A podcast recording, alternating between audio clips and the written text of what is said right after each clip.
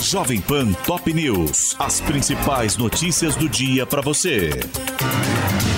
Olá. Aqui é Paulo Edson Fiore e estas são as principais notícias de hoje.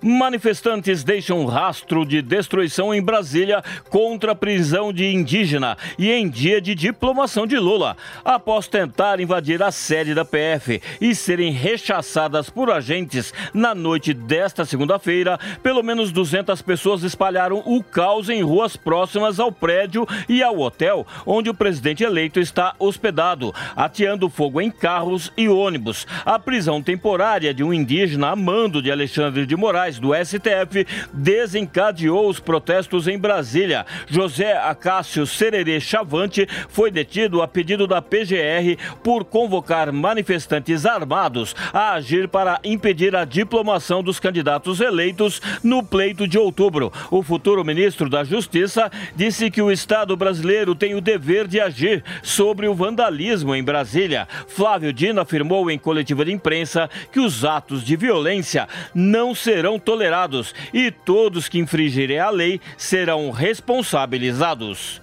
Lula chora ao ser diplomado e diz que o povo reconquistou a democracia. Em discurso no TSE, o petista se emocionou ao lembrar críticas por não possuir diploma universitário e afirmou que exercerá o mandato em nome da normalidade institucional do país e da felicidade do povo brasileiro. Após o discurso do petista, Alexandre de Moraes disse que a diplomação de Lula atesta a vitória plena e incontestável da democracia. O presidente do TSE criticou a disseminação de fake news, o discurso de ódio e os ataques antidemocráticos e afirmou que os responsáveis serão punidos para que isso não retorne nas próximas eleições.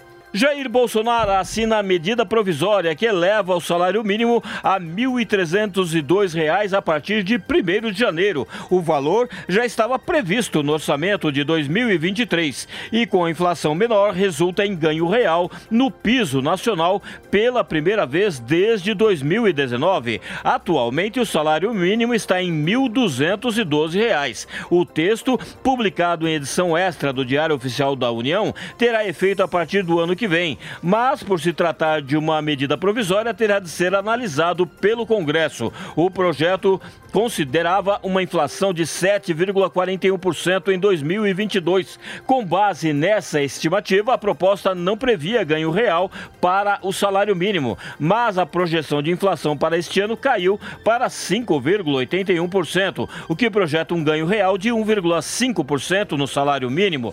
O senador eleito Wellington Dias, do PT, PT do Piauí, coordenador do núcleo de orçamento da equipe de transição de governo, já informou que a equipe do presidente Lula irá propor um salário mínimo de R$ 1.320 no ano que vem, 18 reais a mais do proposto por Jair Bolsonaro. Para isso, Lula terá de fazer a mudança após assumir o cargo. Protestos contra o novo governo no Peru deixam sete mortos em confrontos com as forças de segurança em 24 horas, mesmo após anúncio de antecipação das eleições. Os manifestantes fecharam estradas ao norte e ao sul do país e invadiram a sede de uma emissora de TV, exigindo a renúncia da atual presidente Dina Boluarte, empossada após destituição e prisão de Pedro Castilho. Os protestos começaram no domingo, dia 11, nas regiões regiões de Abancay e Arequipa, os bloqueios nas estradas impedem o acesso a cidades como Arequipa,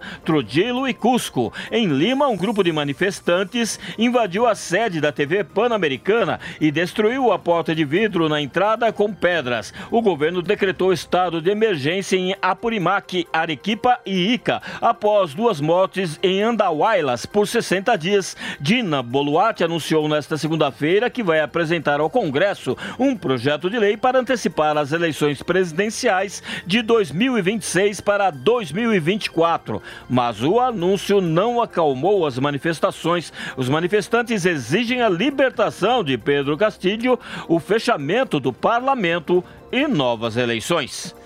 Argentina e Croácia jogam hoje às quatro da tarde no Lusail Stadium por vaga na grande final da Copa do Catar. Quem ganhar disputará o título com o vencedor da outra semifinal entre França e Marrocos, que acontece nesta quarta-feira no Al Bayt Stadium. Este é o podcast Jovem Pan Top News. Para mais informações, acesse jovempan.com.br. Jovem Pan Top News. As principais notícias do dia para você.